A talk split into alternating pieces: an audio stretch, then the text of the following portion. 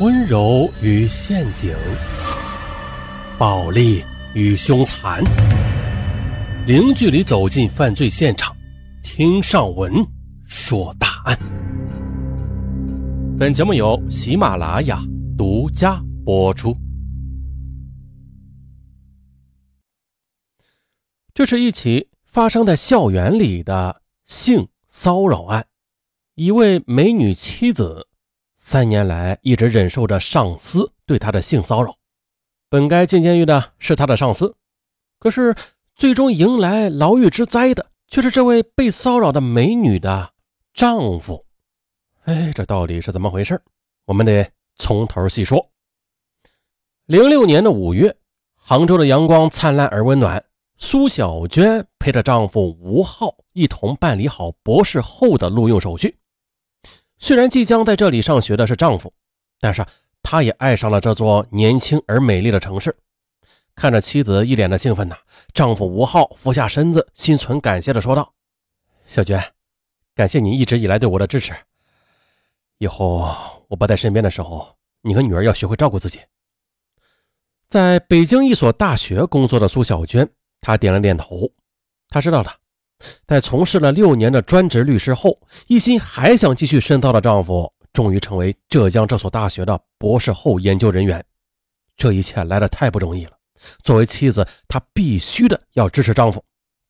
可是的，苏小娟回到北京之后，她发现，哎呀，一个人与自己的生活紧密的联系了起来。是这样的，她所在的办公室里边是男多女少。而苏小娟的到来，还给这个办公室啊带来了亮色和活力。她的直属领导是个五十多岁的书记杨景天，啊，就是他。最近呢，经常的过来指导工作。但是直觉告诉他，每次杨景天来时，这一双眼睛一直在他身上转悠着。杨景天经常在众人面前夸赞苏小娟能干，谁都能看得出来，杨景天对苏小娟很照顾。非常关心。有一次，他开车顺路送苏小娟回家之后，又买了一大袋的水果送上楼来。杨景天走的时候，苏小娟站在门口跟他道别。就在他错身而过的时候，苏小娟感到他的手碰到了自己的大腿和屁股。苏小娟当时想：啊，这应该是我的错觉啊，他可能是不小心碰到的。啊，他可是我的上级领导，又是长辈啊，不可能是故意这么做的。可是又过了一段日子，嗯，苏小娟发现了啊，在得知她丈夫在异地读书之后，杨景天对她那是更加的照顾了。不仅呢让她帮忙做课题，还经常的借故嗯带她出去吃饭。还有啊，有时候他去了苏小娟所在的办公室，只要旁边没有别人，杨景天就会轻轻的走到苏小娟的身后，径直的把手放到她的肩膀上啊，询问她的工作的进展情况啊，等等。有一次单位里聚餐，杨景天坐在苏小娟的旁边，他的手有意无意间呢，又碰触到了苏小娟的身体。见苏小娟穿的是一套白色的洋装，他又暧昧的说：“你今天怎么穿这套衣服呀？如果你穿那套藕色的薄棉裙装的话，不知道会迷倒多少人呢。”苏小娟听了非常尴尬啊，连忙借故躲开了。还有一次呢。杨景天去南方开了一个学术研究会，回来之后打电话让苏小娟到他的办公室。苏小娟过去之后，看到杨景天的办公室只有他一个人。这下他拿出了一盒高档的化妆品，递到了苏小娟的手里。苏小娟见此，连忙推脱说不要。可杨景天却又笑着拍拍苏小娟的肩膀说：“哎呀，小娟呐，为了感谢你给我的激情啊，我送给你点小礼物也是应该的。”但是苏小娟还是坚持的拒绝了。杨景天很失望的坐到椅子上，微闭双眼，用手拍拍苏小娟的手，说：“小娟，我呢虽然是事业上很成功，但是感情世界一片空虚啊。我理解你，你要理解我呀。”说完，他就去拉苏小娟的手。苏小娟一脸惊恐的急忙躲开。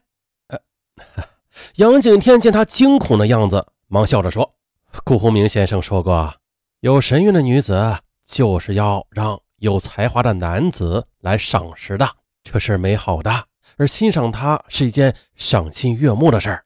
我呢，没有别的意思。说着就送她出门了。哎呀，见没有占到一点便宜，开始还遮遮掩掩的杨景天，后来就开始无所顾忌了，那是更加的肆无忌惮。二零零七年二月的一个星期天的早晨，突然的下起了大雨。苏小娟起床安顿好女儿之后，就开始整理房间。可是啊，她刚刚拖完地呢，就接到杨景天的电话，说有工作要谈，让她去他的办公室。苏小娟推脱不掉啊，只得丢下了手头的事儿，来到了杨景天的办公室。到了中午，杨景天提出要请他吃饭，他也不好意思拒绝。就随他去了附近的一家饭店，可是饭后杨景天又邀请苏小娟去他的家里坐坐，还没等苏小娟说话呢，他不由分说的拉着苏小娟就走。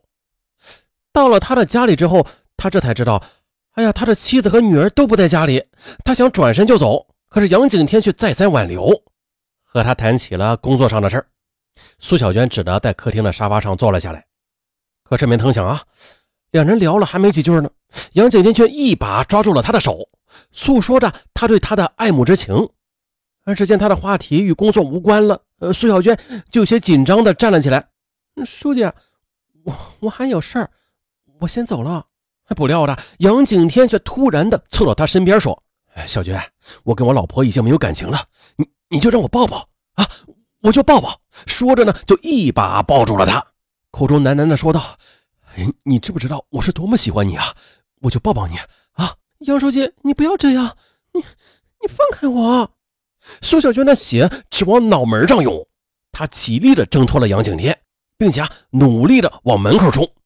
可是杨景天还是从后面抱住了她，同时呢，苏小娟也是奋力的挣扎着。她严肃的说：“杨书记，请你不要这样，我们之间只是工作上的关系。”为了尽快脱身的苏小娟拿出了手机。说要拨打幺幺零报警。哎呀，杨景天害怕了啊，他怕这事儿闹大了，忙说：“好了好了，你不要报警了，啊，我放你走还不行吗？”苏小娟连忙跑了出来。回到家里后，苏小娟又接到杨景天发来的短信，说：“好想抱着你啊，什么什么的。”苏小娟羞愧难当，她立刻的回短信给杨景天，叫他自重自爱。其实啊。类似于这样的羞辱的事情时有发生，可是孤立无助的苏小娟不止一次的想要过辞职，可是她丈夫在读书，女儿也正在上学，处处都要钱呢，她又犹豫了。考虑到家庭和个人声誉的影响，苏小娟不敢对任何人提及此事，尤其是杨景天是自己的领导，那她更不敢告诉任何人了。由于他的懦弱、委曲求全和逆来顺受，这就导致杨景天对他的骚扰是更加的频繁了。他经常的在深夜里给他打电话，并且在电话里跟他说一些赤裸裸的挑逗的话语。哎呦，听了这些电话，苏小娟的脸呢总是红一阵白一阵啊，红到了脖子根儿。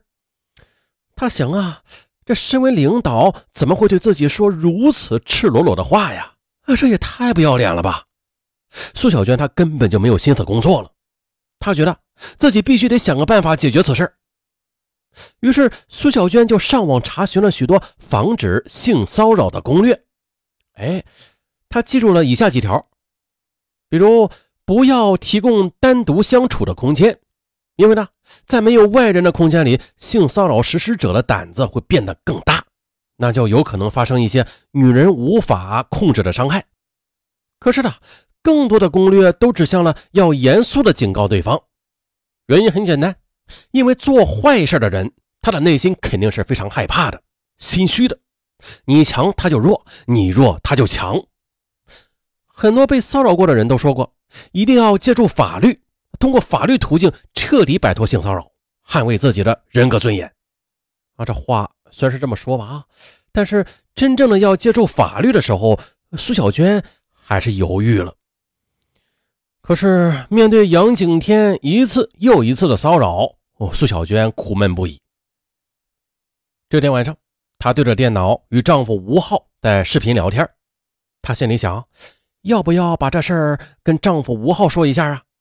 嗯，也就在这时候，手机的短信铃声突然响了。她打开手机一看，哎呀，竟然又是杨景天发来了一条黄色笑话。